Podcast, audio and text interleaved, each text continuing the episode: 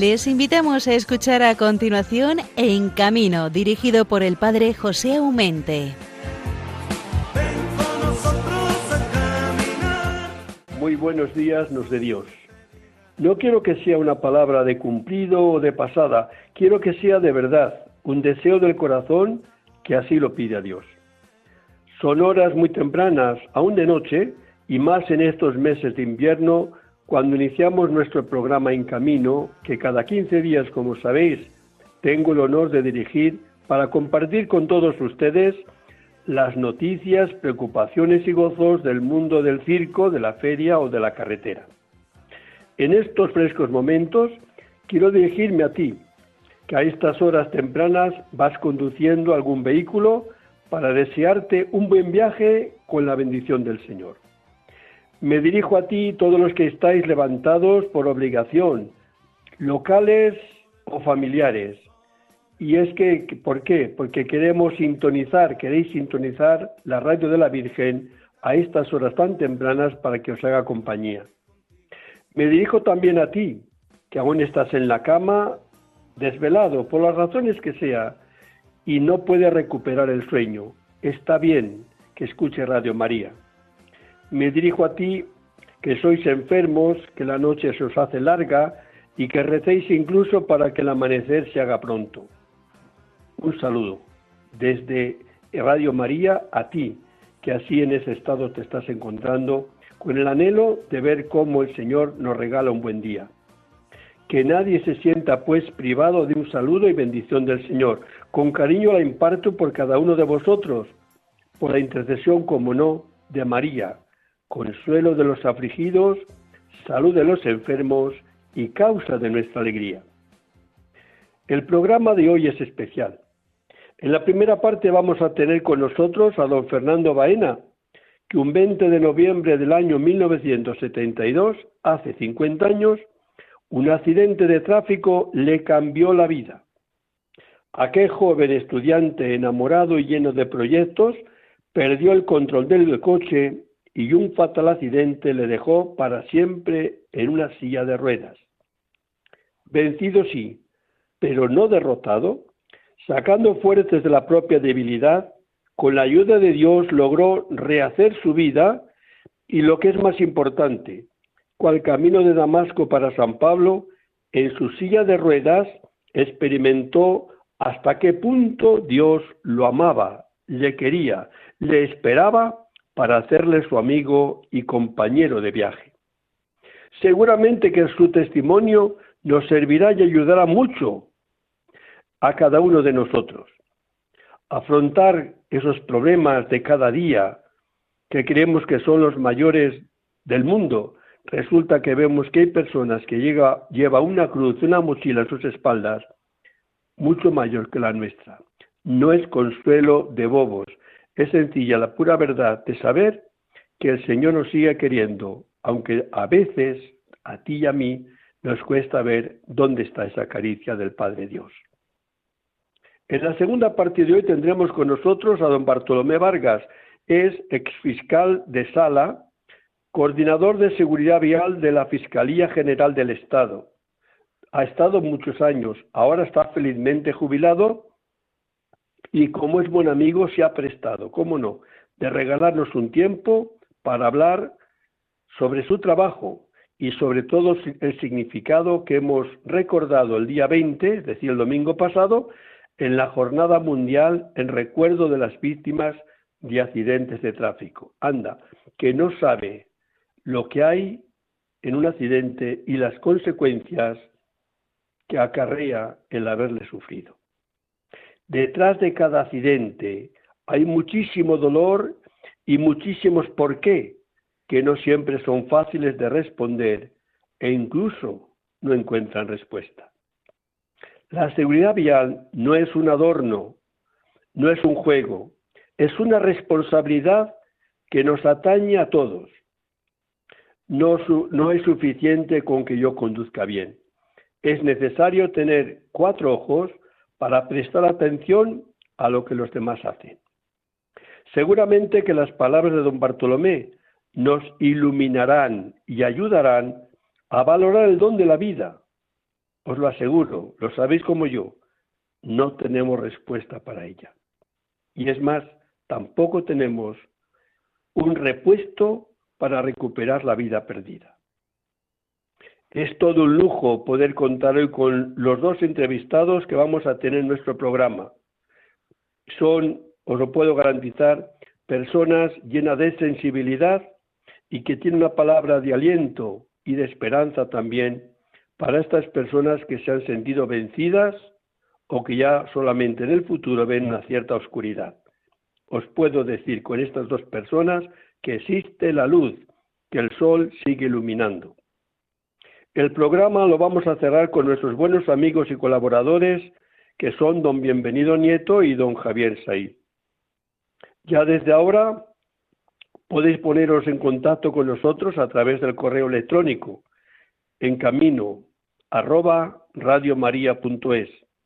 Si queréis escuchar este programa o cualquier otro de los que ya se han emitido, no tenéis nada más que ir a los podcasts de Radio María, ir a buscar el programa En Camino y allí encontraréis los programas que están todos subidos, ver la fecha que os interesa para volver a escuchar o sencillamente descargarlo en vuestro teléfono o en vuestro ordenador. Nada más, es compartir con vosotros este tiempo hasta las seis de la mañana.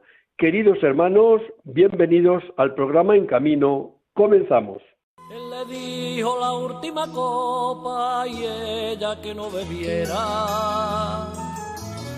Le escondió en la llave del coche, tanto no he bebido igual que otras noches, y se la dio Junto al cenicero esconde el último resto de ron. Mira que bien conozco la carretera. Ella dijo con miedo que no corriera. Se bebía el resto de ron, con tarde que no bebiera y más pisaba el acelerador. Tranquila, soy el rey de la carretera. Cuidado con la curva, le dijo ella. Volaron los cristales por las estrellas y se quedó dormida. La reina de La reina de la carretera, el rey de la carretera. Todos nos sentimos reyes en la carretera cuando cogemos un volante entre las manos y nos sentimos con la libertad de poder hacer lo que queramos. Hay veces que se suele decir que la persona es aquella, el animal, que tropieza la misma piedra dos veces. Seguramente que hemos tropezado no dos, sino cuarenta mil. Eh, la carretera, sin embargo, tiene sus normas y los accidentes de tráfico también, sus consecuencias no siempre son como nosotros las proyectamos o, o más aún, como nosotros no las proyectamos. Sin embargo, eh, cerrar los ojos a la realidad de que la carretera es maravillosa, que tener un volante entre las manos nos da una libertad extraordinaria para ir y venir, para divertirnos con la familia, con los amigos, para ir al trabajo. No sé, un coche entre nuestras manos disponible para nuestro uso es una libertad o unas alas que se colocan a nuestro pesado cuerpo. Sin embargo, tiene sus normas y tiene sus consecuencias en no usar bien el vehículo.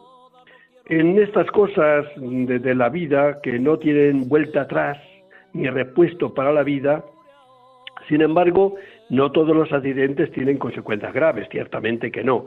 Hay muchísimas que más o menos pues hemos sufrido algún accidente y no ha pasado de nada, pero con gran frecuencia, con muchísima frecuencia, sí que tiene graves consecuencias, no solamente por las secuelas que puede quedar ese accidente, sino también por las muchas vidas que la carretera se cobra al año. El año 1972, concretamente el ve- el 20 de noviembre, pues un joven, como tantos otros, cogió su volante entre las manos, joven lleno de proyectos, lleno de, de pájaros en la cabeza, como las hemos tenido todos. Pero aquel proyecto que no había entrado en su vida se le acercó. Un accidente le dio un frenazo a su vida y un cambio radical a su existencia. Me estoy refiriendo a un buen amigo. Es exactamente Fernando Baena, que hace 50 años, hermano Fernando, buenos días. ¿Qué pasó hace 50 años? No, no lo habrás olvidado, ¿a qué no? No, no, por supuesto que no lo he olvidado. Pues nada, pasó que nos fuimos de fiesta y bueno, pues además a mí me gustaba mucho correr y bueno, pues eh, tuve un accidente que me cambió la vida para siempre. Tuve una, en la curva de biológicas, pues eh, iba muy deprisa y el coche volcó, dio muchas vueltas de campana y yo tuve, me partí la columna a nivel cervical y tuve una lesión medular que me produjo una tetraplegia. Oye, fíjate, decía yo en el editorial que no tenemos repuesto, la vida es un don tan precioso, pero es como el cristal fino, que si la apretamos demasiado se rompe y no hay, no hay pegamento que la pueda restituir, ¿verdad? Eh, tú has tenido una suerte de que aquel consecuencia del accidente podía haber sido todavía mucho más grave, como es haber perdido la vida, pero no es poco que 50 años sentado en una silla de ruedas. Yo decía en el editorial que eh, para ti, o yo así lo veo, eh, aquel, aquel último día que cogiste el volante entre tus manos, digamos, sin haber sufrido todavía aquel accidente, para mí es como ir en el camino de Damasco Pablo, ¿no? Eh, ahí dice que se le vino una gran oscuridad, que no veía nada aunque abría los ojos. Y es que todo accidente nos entontece a todos y, nos surge una cuántos por qué o cuánto, no lo sé, que no tiene mucha respuesta, pero que es la realidad. San Pablo también dice que miraba pero no veía porque todo estaba oscuro, pero sin embargo le vino una gran luz. Eh, ese accidente o por ese accidente o gracias a ese accidente, no lo sé, eh, ¿te cambió también la vida el sentido de la fe? Pues mira, totalmente. Yo el, eh, tuve el accidente y yo, bueno, pues eh, vivía en un, una situación, en un ambiente en el cual la imagen y la apariencia eran muy importantes. Y entonces, claro, yo, para mí, eh, yo me odiaba a mí mismo por haber tenido este accidente. Entonces, eh, pues yo hice pues de todo para ponerme bien, pues psicólogos, psiquiatras, pues drogas, de todo para estar bien. Y no lo conseguí. Y yo recuerdo que un día que mm, llegué a mi cuarto y no entendía mm, pues nada, no, no comprendía nada. Y entonces pues eh, dije, bueno, Dios mío, eh, si existes, ayúdame. Entonces al poco tiempo pues, eh, mm, pues no sé, me fui a la iglesia y entré a la iglesia y entonces en la iglesia, pues yo había dejado la iglesia pues a partir de los 15 años o 16 años, pues más que nada porque la iglesia me, me da unas normas que me hacía que mi vida fuera muy incoherente y no podía vivir una vida completamente contraria a lo que me decía la iglesia, con respecto a las chicas, en fin, con respecto a todo. Y entonces, pues bueno, entré en la iglesia y inmediatamente un cura empezó a ayudarme. En aquel momento yo además estaba, pues, eh, pues tenía una relación con una chica que era eh, muy mala porque era, eh, pues, bueno, pues era una relación que yo no quería a la chica, pero la tenía prisionera porque consideraba que la manera que podía integrarme socialmente, etcétera. Entonces empecé, este cura empezó a ayudarme, eh, yo había dejado la carrera y empecé la carrera de nuevo, eh, dejé la chica, terminé la carrera, eh, como no encontraba trabajo y aprendí en la, iglesia, yo he aprendido lo que es la vida, todo, porque he aprendido, yo no sabía vivir, yo no tenía fundamentos en aquel momento, porque además mm, cuando ocurren las cosas en esta vida, pues ocurren de una manera que tiene un sentido total, ¿no? Mi padre estaba mal porque era un empresario que había tenido muchísimo dinero y en aquel momento iban las cosas mal, en fin, todo mm, se junta, ¿no? Y entonces, bueno, pues, eh, pues yo acabé, entré en la iglesia y acabé la carrera, eh, como no he contado trabajo y en la carrera, en la iglesia había aprendido que había que ganarse el pan con el suelo de la frente, me puse un kiosco de prensa y revistas y em, empecé a ganarme la vida yo solito, al tiempo como vi que eh, pues que eso no tenía ningún futuro, pues me fui al Valle de los Caídos a, estudiar una posición.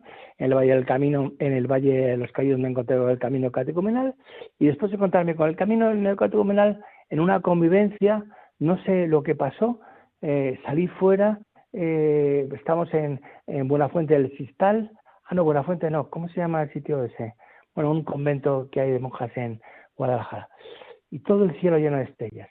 Y Valsermoso de las monjas. Y entonces, eh, pues volví a casa y estaba contento.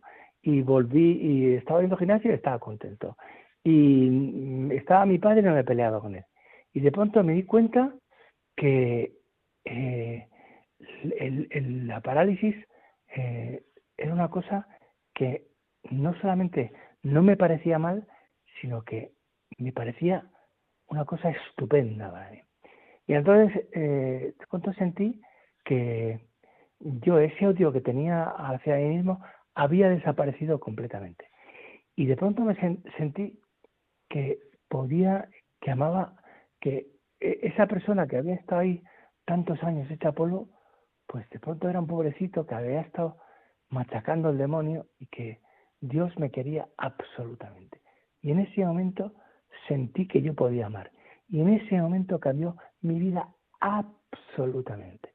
Entonces, con respecto al lo, importante de todo es encontrar el significado que qué sentido tiene la vida. Y en ese momento, pues vi lo que dice San Pablo y de la Escritura, que Dios corrige como un padre. ¿Y qué padre hay que no corrija a sus hijos? Entonces yo vi que Dios había corregido mi vida absolutamente y que no había otra manera. Porque si Dios no me hubiera corregido de una manera radical, que me hubiera impedido hacer muchas cosas que yo hubiera hecho si no me hubiera quedado paralítico, pues muchos pecados me refiero, no muchas cosas, en realidad pecados, pues, pues hubieran pasado.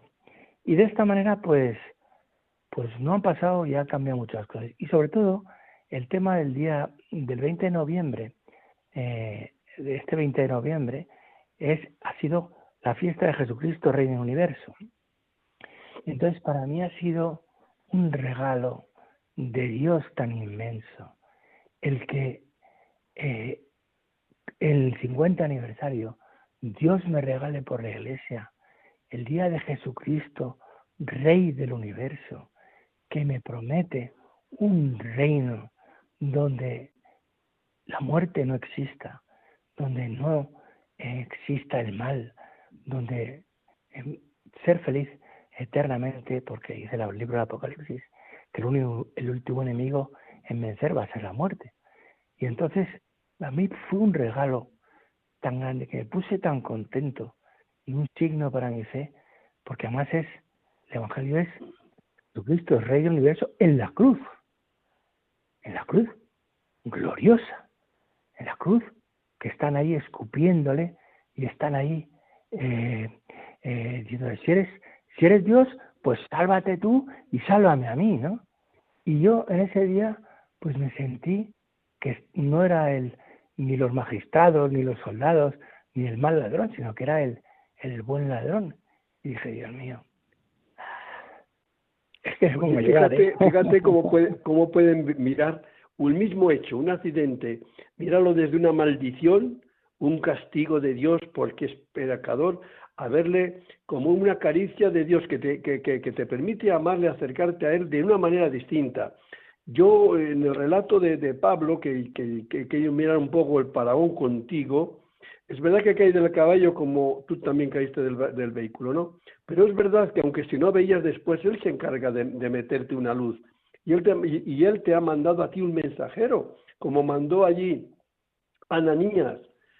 ¿Para qué? para que recobres la vista, para que encuentres la fe a ese Señor que, que se te ha parecido en el camino, que, pues mira, er, era providente. Y es Lucas cuando dice que de los ojos de Pablo cayeron como una especie de escamas. Digo, eh, yo lo veo clarísimo, que de ti, eh, haciendo el paragón, te veo a ti metido en ese, eh, digamos, que en ese papel que Pablo nos narra a San Lucas. Pues yo, desde luego, intento hacer todo lo que puedo, porque mm, eh, la realidad es que una persona con una, una dependencia grande, como estoy yo en este momento, que necesita ayudas para todas las eh, actividades de la vida diaria, pues es muy difícil, porque yo tengo que dar gracias a Dios, porque eh, pues no solamente terminé la carrera, sino que Dios me regaló una mujer que yo no me merezco, eh, me regaló siete hijos, dos en el cielo. Eh, yo tengo muchas ayudas para la vida diaria, todos los días en casa, pero hay tantas personas que no tienen ayudas con las dificultades tan tremendas y las limitaciones tan tremendas que produce una mm, dependencia total o una parálisis total que realmente yo no, no me queda otra que dar gracias a Dios e intentar pues decirle que a toda la gente que a Dios, eh, a, las personas con discapacidad, que cuando le gritas a Dios con todo tu corazón y con toda tu alma, Dios te escucha. Dios te escucha. Y entonces, pues cambia tu vida completamente. No sé si habrás tenido la tentación que, que tuvo ayer, digamos, el, ladrón venga de la izquierda. Eh, si tú eres hijo de Dios, poner a prueba a Dios, ¿no? Si tú eres el hijo de Dios, baja de la cruz y, sálvame, ¿no? Y, ayúdame. O si es más bien ese, eh, esa confianza ilimitada que es un acto de fe. El buen ladrón que decimos, eh, aunque dice San Agustín, que, palabra, ¿no? El buen ladrón como si hubiesen ladrones buenos, pero bueno, es para entenderlos.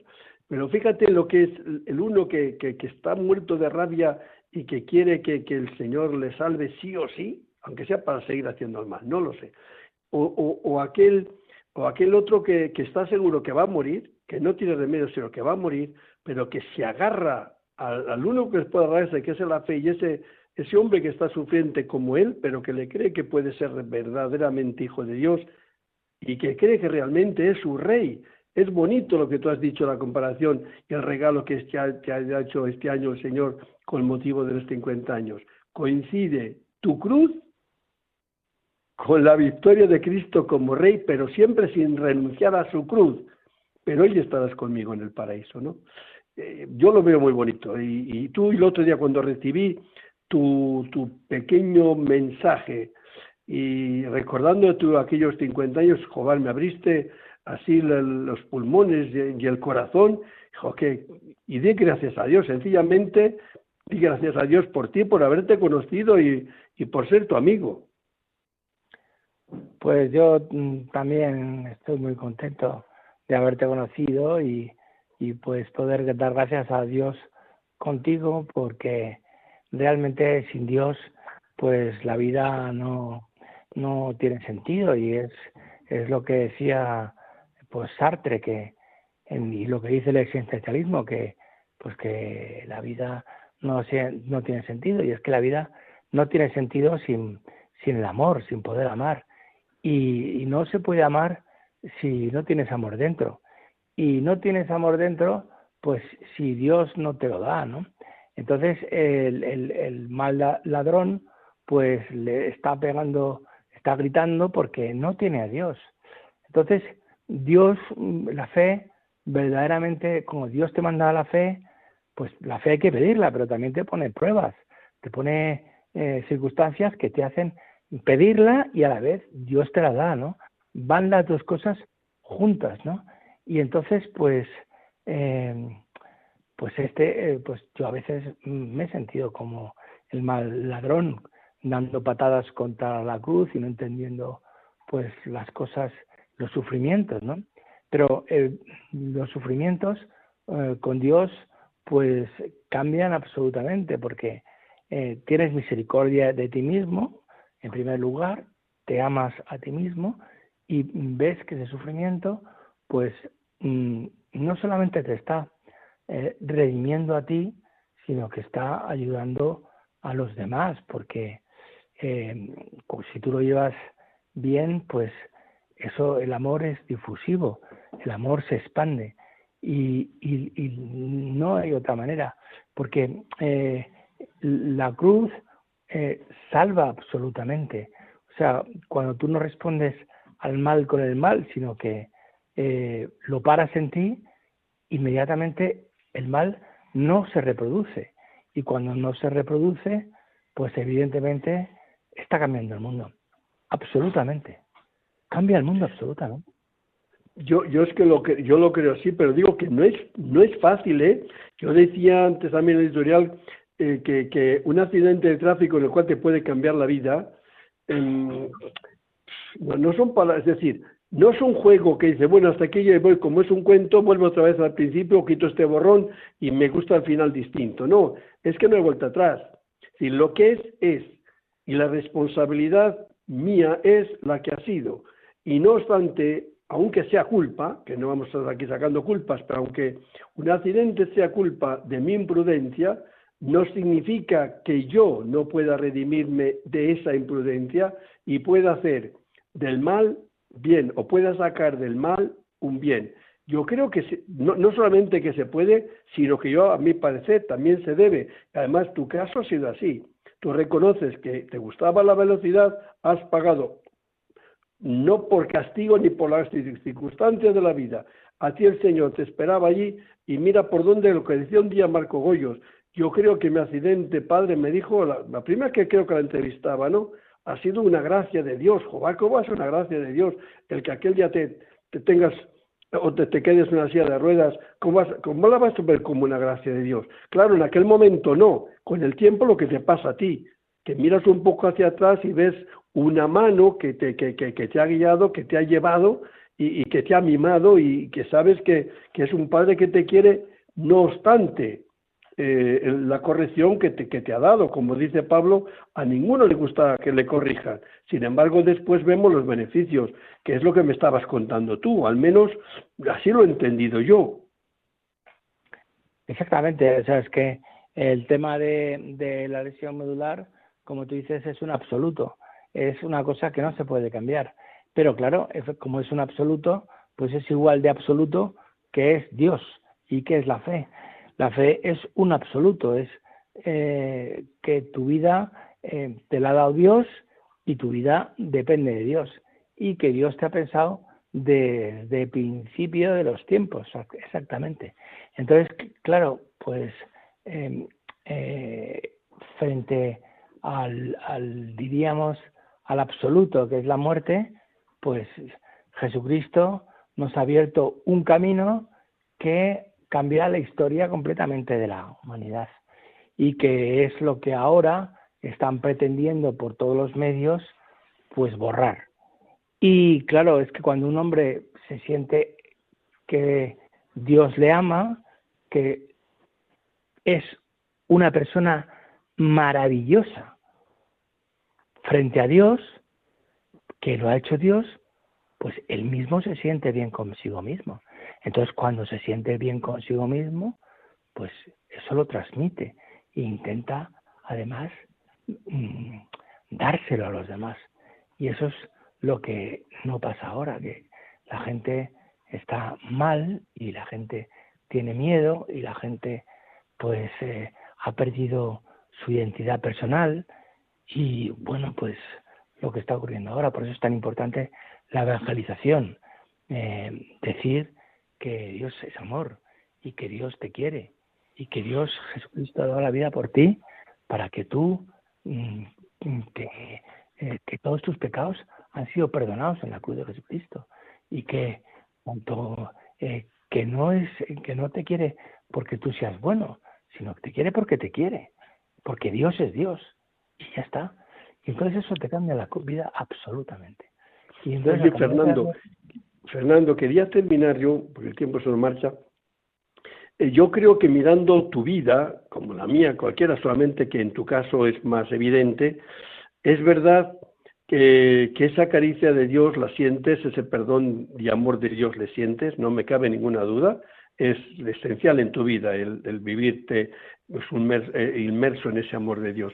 Pero con esa cruz que, que tienes, que no es poca y, ni es, y tampoco es demasiado ligera, no sería es tú si no, tuviésemos, si no tuvieses unas buenas eh, manos que digamos que son las que tú llevan la cruz, como el cirineo, o ese paño como la Verónica que enjuga tantas veces nuestro sudor, nuestras lágrimas, nuestras eh, imperfecciones.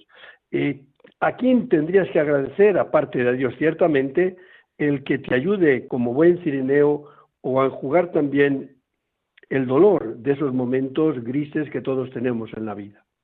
Bueno, pues efectivamente tendrías que hacer la entrevista a mi mujer, porque efectivamente es, es, Dios, es, es ah, mi mujer Ángela, la que eh, y es una cosa que a mí me cuesta aceptar a veces, aunque pues en un confesor que con el cual yo me confieso, pues me lo ha presentado como penitencia mía y es aceptar que la mitad de mi cruz no la llevo yo, sino que la lleva mi mujer y también mis hijos.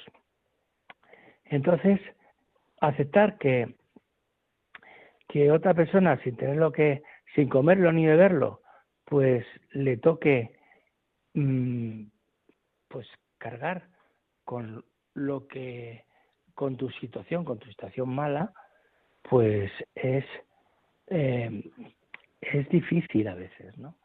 Es, es difícil, te tiene que ayudar Dios también. Y, claro, pues yo lo estoy diciendo en este momento que parece un poco, pues casi como egoísta, que yo, el que te cueste aceptar el que otro te ayude, pero no es por mí, es, es por la otra persona. Pero claro, cuando ves que la otra persona lo hace, eh, pues sin es, no, diga, no diríamos sin esfuerzo, pero eh, bien, ¿no? O sea, lo hace que no lo hace por obligación ni por, sino que lo hace bien porque, porque lo quiere hacer, ¿no? Entonces eso. Ya. Oye, eh, termino. Entonces, la frase de, de, de Bernard de Subirú era sencilla. Ante una monja que le decía eso de que usted es una carga para este convento, eh, ¿qué se limita a decir? Tiene razón vuestra reverencia, soy una carga, no aporto nada a la comunidad, pero no se olvide que gracias al peso de las pesas, el reloj marca las horas. Y es lo que quería decirte también contigo, que es una carga, es un peso tu vida desde una silla de ruedas hacia los demás, pero también el Señor, gracias a ti, marca sus horas y para ti se te servirá de salvación y santificación, pero también para aquellos buenos tirineos o verónicas que el Señor querido Fernando ha puesto en tu camino. Tenemos que darle gracias a Dios que tenemos quien nos quiera, aparte de Dios y Nuestra Señora, en nuestra vida real de cada día, en tu habitación, en tu casa, en tu pueblo, en tus quehaceres. Es lo que quería compartir contigo en esta mañana. Pues estupendo, maravilloso. Vale. Estupendo, Padre José. Hermanillo, te doy un abrazo desde aquí en la lejanía, pero espero de no tardar, con motivo de las Navidades, de compartir algún rato juntos y recordar cuánto el Señor nos quiere, hasta el punto, como dice el Evangelio, de enviarnos a su Hijo unigénito como nuestro Salvador. Un abrazo, querido hermano. Un abrazo, muchísimas gracias. Un abrazo.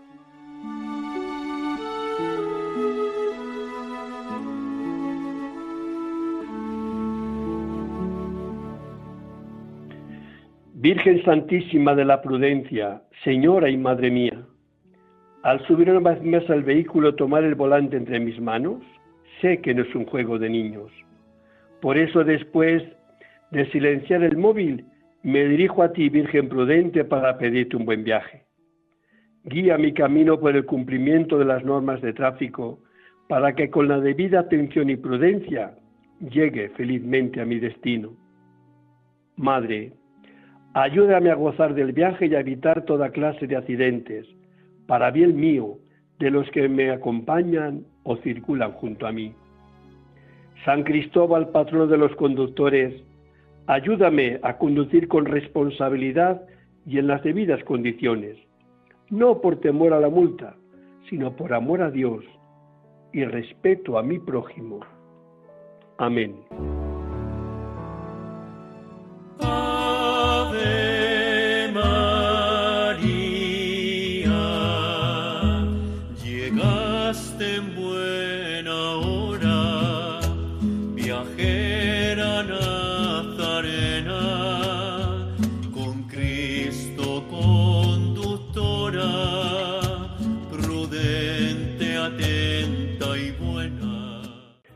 Seguimos, hermanos, con nuestro programa En Camino. Terminamos de escuchar pues, el relato de el accidente de tráfico, grave accidente de tráfico, hace 50 años, exactamente el 20 de noviembre del año 1972.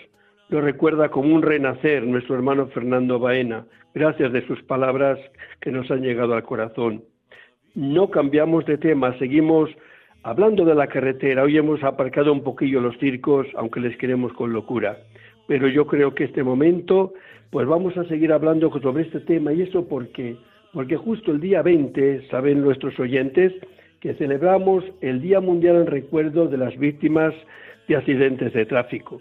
Y allí, en la Eucaristía que hemos celebrado en la Concepción aquí de Madrid, estaba don Bartolomé Vargas, ya está jubilado, pero ha sido fiscal de sala, coordinador de la seguridad vial de la Fiscalía General del Estado. Ahora mira las cosas desde una altura porque ya no está activo, pero sí, como nuestra amistad no está inactivo, sino todo lo contrario, activo más que nunca. Queridísimo Bartolomé, muy buenos días. Muy buenos días, querido Pepe. Efectivamente, nuestra amistad está en plena actividad. Amistad nunca pasa y después la seguridad vial tampoco nunca pasa, como tú bien sabes. Jubilado no, que cuando se ha vivido se lleva dentro, ¿no? Es como una marca que se imprime, ¿no? Yo la llevo para toda la vida. Esa marca que, como bien dices, ayer se, se vivió intensamente en todo el mundo. En todo el mundo lo recordó, eh, eh, lo celebró, se comprometió en la seguridad vial. Fíjate, el, hombre que hemos terminado de, escuchar ahora, eh, Fernando Baena, se tuvo el accidente justo un 20 de, de noviembre del año 72. Y estaba tan contento el domingo, porque decía, fíjese, don José, qué regalo me ha hecho Dios. Hoy que cumplo los 50 años de mi accidente que me dejó, igual, igual que, que está Marco Goyo, exactamente igual, en silla de ruedas, eh, le doy gracias a Dios y estoy contentísimo no es fácil encontrar gente así de esta, de esta talla como Mari, como este, la verdad que son privilegiados, pero es verdad que el accidente no siempre tiene estos resultados. Tú que has trabajado tanto tiempo con la seguridad vial y que eres testigo también de primera mano de las consecuencias de los accidentes, habrás encontrado de todo, me imagino.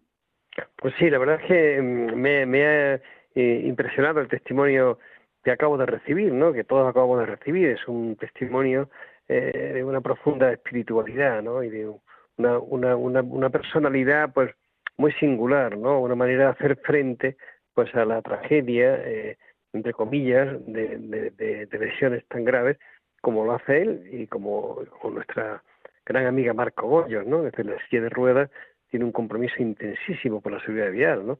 Yo diría pues que es casi la directora de tráfico, hablando cariñosamente, aunque Pérez Navarra es una gran labor, como bien sabes, y le conocemos los dos, es un magnífico director general, pero realmente ella dirige, ¿no? Dirige por su, por su liderazgo personal, ¿no? Desde una silla de ruedas, de alguna manera es un símbolo para todo el país de la seguridad vial, ¿no?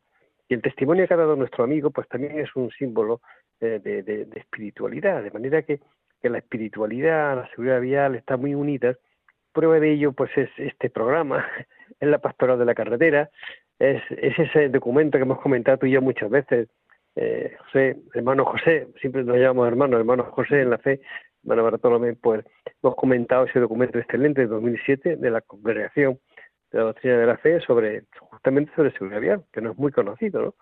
La Iglesia se pronuncia con una manera tan taxativa, ¿no? Tan clara sobre la seguridad vial, ¿no?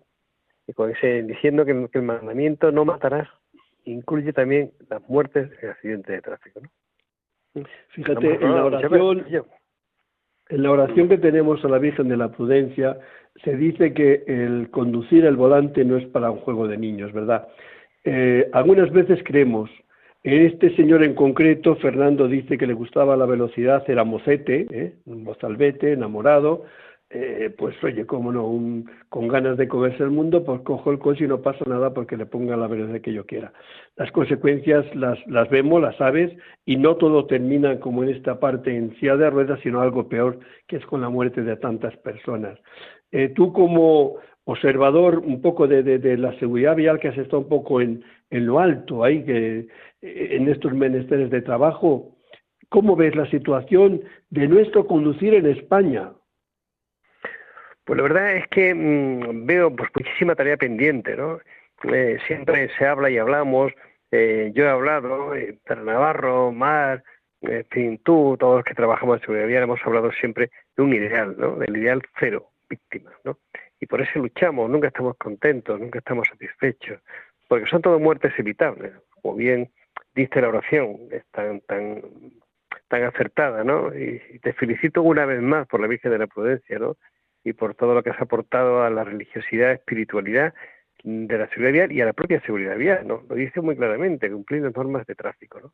Si todas las cumplieran, pues no habría, no habría muerte, no habría tragedia, ¿no? no habría, se evitaría tantísimo dolor y sufrimiento como tú has vivido eh, por tu vinculación con la seguridad vial.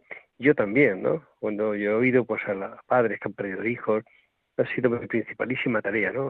Oír el dolor, escuchar el dolor, atender el dolor, ¿no? Solamente tiene una profunda raíz cristiana, oír y escucharlo, ¿no? Cuando uno lo oye y lo escucha, pues realmente se motiva, ¿no? Y la motivación, pues no es solamente la mía, la tuya, debe ser una motivación de toda la sociedad, ¿no? La sociedad junta, unida con estos valores, sí que lo puede conseguir, porque ¿qué es la vida sin un ideal, no? Ese ideal sigue en pie.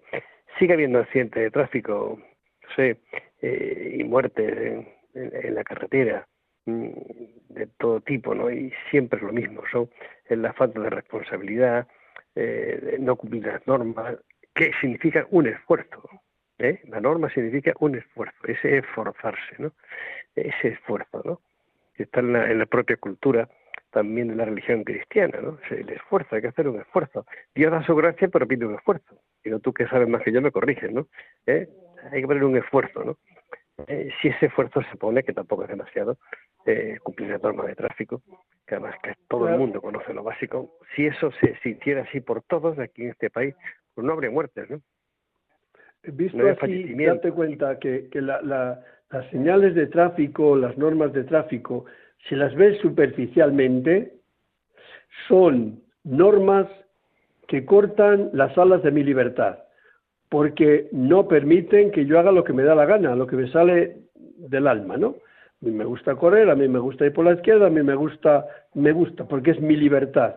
Claro, entonces, si hay unas normas que te dicen usted va por la derecha, usted va a 30, usted va a 60 o va a 100, usted eh, cede el paso o hace el stop, usted es decir, que todas las normas, toda norma es una coerción a mi libertad.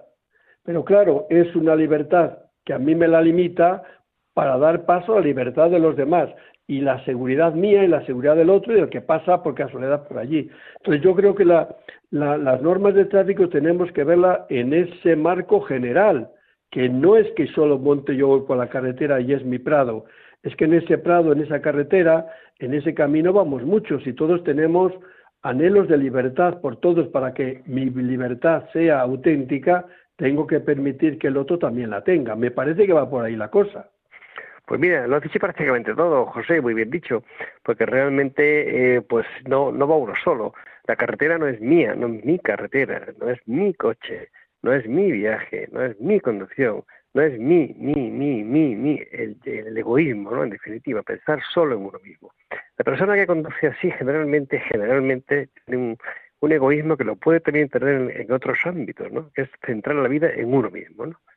Cuando uno la centra en sí mismo es cuando empiezan los conflictos, los problemas en el ámbito familiar, de trabajo y por supuesto en el tráfico. En el tráfico que ocurre, que ese egoísmo lleva pues a la muerte, a la tragedia, de otros. A veces, fíjate José, de la gente que va contigo, de la propia familia, de los amigos, de los compañeros, ¿no? Y entonces, en definitiva, pues lo has dicho muy bien, ¿no? Es centrarse en uno mismo y, esa, esa libertad, ¿eh? Que, fin, que con las que algunos se, sienten, ¿eh? ese vivir emociones, libre, libertad, de, correr, experimentar, en el fondo es una esclavitud. En la esclavitud, pues, de, ¿cómo te diría?, del, egoísmo, ¿no? Cuando uno, uno, uno, es solo yo, pues soy un esclavo, un esclavo de mi yo, de mis pasiones, de mis deseos, y me aíslo del mundo, soy una persona asocial, me he puesto fuera de la sociedad. Eso lo he vivido desde luego en los 15 años de, fiscal de seguridad con mis, mis 80 compañeros, hemos trabajado en equipo de fiscales y con las policías de tráfico, con las que está en contacto con ellos muy directo, ¿no? y con los ayuntamientos y con, la DGT, contigo, con las entidades, con MAR, con las asociaciones que trabajan por que, haya unas carreteras, eh, unos, unas calles de las ciudades distintas, diferentes, para la libertad auténtica, como tú decías, para la convivencia, para la paz, que haya paz. La palabra es esta ahora que se hace que la Navidad, ¿verdad? De la paz, ¿no? Es un buen mensaje, ¿no? Paz, paz en las vías públicas, ¿no? que pasa por la paz con uno mismo. Así que comparto tus palabras y ya sabes que nos entendemos siempre. Eres mi compañero de seguridad vial y lo serás para siempre. Oye, Bartolomé, para terminar, tú que has estado así en, ese, en esa altura, ¿no? y sobre todo en las bajuras de la miseria, de tratar después con los familiares o con las personas las consecuencias de los accidentes, supongo que los momentos habrán sido muy duros, porque a nadie nos gusta y no lo sé, yo sé, esa trastienda no la tengo yo muy, muy controlada. Eh, ¿Crees tú que es tan dura como parece o, que no tenga ninguna consecuencia los accidentes? Tiene muchísimas consecuencias. La verdad que un accidente con resultado de muerte impacta en todos los ámbitos, ¿no? En todos los ámbitos. La familia, vecinos, amigos, seres cercanos, ¿no? Ahí es como una onda expansiva, ¿no? De, eh, de perturbación, de inseguridad, de dolor, de sufrimiento, ¿no? Cada accidente con fallecidos o con lesiones medulares, como las que tiene nuestro amigo, tiene Mar. En Parapléjico de Toledo, pues yo he estado allí, muchos chicos jóvenes o menos jóvenes, con lesión medular por accidente de tráfico, con lesiones cerebrales. De manera que el impacto, desde luego, pues es muy grande, es una onda expansiva de sufrimiento y dolor evitable, absolutamente evitable. Ese es el mensaje que se debe dar, que hemos dado siempre tú y yo, ¿no? Damos los que trabajamos en seguridad vial. Yo sigo trabajando ya como ciudadano más, desde luego, ¿no? Es un compromiso de por vida, ¿no? Es evitable, es un sufrimiento evitable. Y en el trasfondo, pues hay un, como una sociedad nueva en la vía pública, como te decía, ¿no? Es crear un mundo nuevo, una sociedad nueva eh, que, que, se puede, que se extienda a otros ámbitos, ¿no? Es un cambio personal y un cambio también social, ¿no?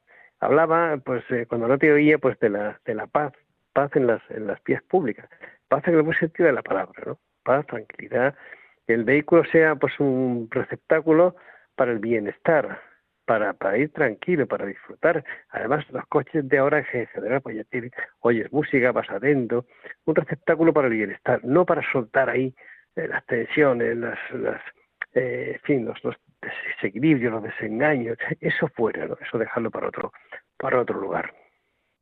Pues esto, hermano, es lo que yo quería compartir contigo esta mañana que las carreteras maravillosas, los vehículos cada vez están más perfectos y más equipados para que tengamos felices viajes y que en nuestra mano está que salgamos bien, conduzcamos bien para llegar felices. Nosotros y los que se han fiado de nosotros y por eso se han metido en el mismo vehículo que yo, porque se han puesto en nuestras manos porque nos quieren. Nosotros no les podemos fallar haciendo una conducción más o menos irregular, porque nos estamos, les estamos fallando. Y yo creo que, que no es justo que los demás que se confían en nosotros les llevemos al matadero. Creo que tenemos que ser responsables y saber que mi vida es imprescindible, pero la vida de los que van conmigo es preciosa. ¿Vale? Desde luego. Y, rezarle pues a la Virgen de la Prudencia y a San Cristóbal, ¿no? Eh, que es lo que tú propones, eh, que para que ayuden a los conductores a, concienciarse en todo eso, ¿no? Porque realmente no no se no se es una buena persona, yo creo, ni, ni, un buen cristiano, pues está muy unido, si no se es un conductor responsable, ¿no? Así que muchísimas gracias. Siempre mi compromiso para siempre. Querido hermano, gracias de tu amistad y de tu compromiso con Radio María y con esta persona de la Pastoral de la Carretera. Que Dios te bendiga, hermano mío siempre con vosotros, ¿eh? a vuestra disposición. Un abrazo. un abrazo para ti y para todos los oyentes.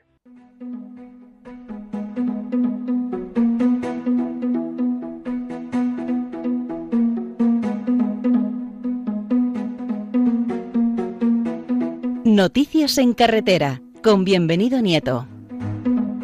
Querido hermano, bienvenido. Muy buenos días. Muy buenos días, Padre Aumente. Muy buenos días a todos los oyentes. Hoy vamos a comenzar dando una buena noticia.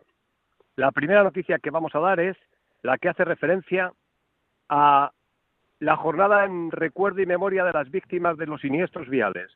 Un auténtico éxito, ha sido una cosa extraordinariamente llamativa como todas las delegaciones donde están las, eh, las correspondientes personas responsables de las mismas se han volcado con las víctimas de siniestros viales en mayor o menor medida. Ha sido fabuloso cómo hemos recogido y cómo ha recogido la, tú, puedes dar fe de ello, la propia eh, conferencia episcopal, a través del secretariado, cómo se ha participado en una cosa tan bonita y entrañable, recogiendo un poco lo que nos decían las asociaciones de víctimas, que las acompañásemos. En ello estamos y además dándoles lo que mejor podemos hacer, cercanía, ternura y como la Madre Iglesia es una madre igual que María, pues los acogemos con gratitud y sobre todo con mucho respeto y consideración. Fue un éxito, ha sido un éxito y esa es la primera noticia que hoy es de obligado cumplimiento y necesidad dar. La segunda noticia no es tan buena. La segunda noticia hace referencia a que sigue aumentando el número de personas que han perdido la vida en siniestros viales. Es una sangría que no cesa. Hay ya más de mil personas que han perdido la vida en lo que va de año, lo que hace suponer que no vamos a mejorar respecto al año 2021. La tercera noticia, que también es importante recordar, es que el Gobierno, en los presupuestos generales del Estado, parece ser que las ayudas que se están dando para reducir el alto, en, este caso, precio de los combustibles, solamente va a hacerse y poderse realizar, de momento es un anteproyecto, no sé si al final se llevará y se ejecutará, solamente a las rentas de menos de 25.000 euros. A partir de ahí, todas las personas que superen esa renta no se podrán acoger a los beneficios en la reducción, lo que hasta ahora hemos estado hasta el día 31 de diciembre de los 20 céntimos por litro de combustible, tanto diésel como gasolina como gas GNC o GLC o GLP, perdón. Y por último, vamos a dar una noticia también bastante negativa y es que las empresas del sector automovilístico siguen quejándose de la falta de microchips lo que se traduce en una demora larga en la entrega de los pedidos. Es algo que se tendrá que trabajar al respecto y que el Ministerio de Industria tendrá que poner al frente unas buenas disposiciones para que esto se pueda de alguna forma solventar. Hay que reconocer y decir que España es un país que tiene más de nueve fábricas de automóviles y que viven muchísimas familias, muchísimas personas del sector del automóvil. Y no debemos demonizarlo porque ah, yo creo que debe ser compatible el descarbonizar, el intentar que se vaya una movilidad eléctrica y sobre todo que sea una movilidad para todos. Y nada más, hoy nada más porque el tiempo nos apremia. A todos, muy buenos días, que la Virgen de la Prudencia nos proteja, nos guíe y nos acompañe junto a San Cristóbal. Un abrazo.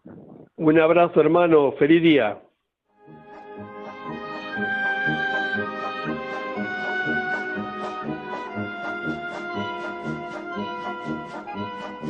El Circo es Noticia con Javier Sainz.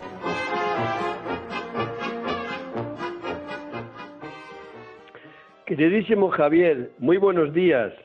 Hola, buenos días. Yo me imagino que nos tengas algo preparado del que murió el martes pasado, el día 22, que es nuestro querido José Muñoz. ¿O me equivoco? No, no te equivocas. Efectivamente, tengo preparado hablar de él José Muñoz Moya, porque fue uno de los grandes artistas españoles, eh, además con una vida muy típica de circo, porque eh, su padre era torero y eh, se casó con una artista de muchas generaciones de circo y convenció a su marido poner el circo. Y tuvieron los dos muchos hijos y entre ellos este José Muñoz Moya, que nació nació eh, en, en, la cuadra de un pueblo, porque claro, iban visitando pueblos, actuaban en la plaza y muchas veces tenían que dormir en el propio establo y allí nació. En cuanto que creció un, poquito, momento, un, momento, que me decía Mati que su padre nació en un pesebre. Exactamente, yo hablaba de la cuadra, pero dentro de la cuadra le pusieron en un pesebre, sí, y le llamaron José, por eso. Y allí nació, sí. Y en cuanto que creció un poco, pues le vestían, le pintaban de blanco para que hiciera pasacalle por el pueblo que estuvieran, y le pintaban de blanco y él hacía de payaso. Y un día que no le apetecía que le vistieran de blanco y hacer payaso y todas estas cosas, se escondió dentro de la jaula de la leona. y la leona en vez de hacerle nada que va le recibió bien para jugar con él eh, le abrazaba con sus patazas y claro no le encontraban dónde está y estaba dentro de la jaula de la leona. ¿eh? Bueno, luego siguió aprendiendo cosas, aprendió alambrismo, ¿eh? Eh, se casó y claro, a los 20 años le llamaron al servicio militar y tuvo que, que irse allí y al enterarse que era alambista le hicieron hacer una actuación ante eh, los soldados y le dieron un permiso al enterarse que además tenía un hijo, le dieron un permiso, eh, o sea que realmente no hizo la mili, salvo al final al licenciarse tuvo que volver con toda la compañía a hacer una función. Luego él eh, tuvo tres hijos, José Luis Muñoz Castañeda, Mati Muñoz Castañeda y Daniel Muñoz Castañeda, eh, que también han sido excelentes excelentes artistas. Primero trabajaba con su hijo y con su hija, pero luego su hijo José Luis se casó con un artista de circo, Pina Curatola, eh, Mati con, con Luis Quirós eh, y, Daniel se hizo economista. Entonces, Mm, bueno, su hijo llegó a ser mejor alambista que él. ¿eh? Entonces trabajaban el hijo en el alambre alto a cinco metros y él en un alambre más bajo a dos y medio, aunque el hijo luego se bajaba al alambre bajo a dos y medio y daba el salto mortal hacia adelante. Al casarse, pues eh, trabajaba con su hija eh, Mati, que es que contorsionista y luego al casarse también su hija Mati dijo bueno pues ya si mis dos hijos son artistas consagrados me retiro al pueblo de Corbera eh, y eh, bueno pues vida de artista de circo digo bueno pues le encargaron de una gasolinera pero él adiestró un perrito sultán eh, que era un perrito maravilloso y tal que actuó bajo sus órdenes en un concurso de televisión que dirigía mm, Paz Padilla y el, perro o el adiestrador, los dos, ganaron el, premio máximo de ese, de ese concurso y él seguía yendo allí con, con Sultán, un perro fantástico, que tuvo 14 eh, años y cuando murió en el pueblo decían, le tenemos que hacer al perro hijo adoptivo de Corbera.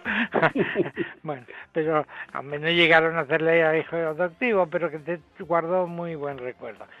Bueno, he preferido recordarle en su vida que en esta muerte, ¿verdad?, que ha tenido hace cinco días, ¿eh? Eh, su mujer, que también fue artista de circo, había fallecido dos años antes y viendo sus papeles he encontrado una foto de él y de eh, su mujer saludando directamente al Papa Juan Pablo II porque eran muy creyentes y bueno pues ahora espero que Juan Pablo II pues interceda por él en este momento de paso al más allá.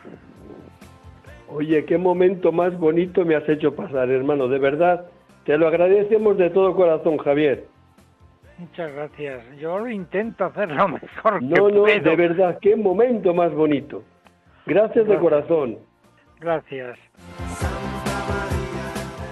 Bueno, hermanos, no miréis el reloj, que son las seis de la mañana, que ya lo sé, que casi estamos siempre atrasados.